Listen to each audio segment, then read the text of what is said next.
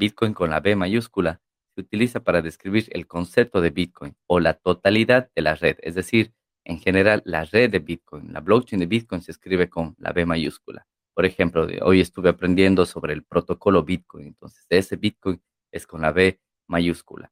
Mientras que si ven Bitcoin con la B minúscula, esta se utiliza para describir una unidad del, de Bitcoin. Por ejemplo, hoy envié 10 Bitcoins. Entonces, cuando escribes hoy envié 10 Bitcoins, eh, lo escribes con la B minúscula porque estás hablando en sí como de la moneda Bitcoin, no, no del protocolo ni de la blockchain de Bitcoin.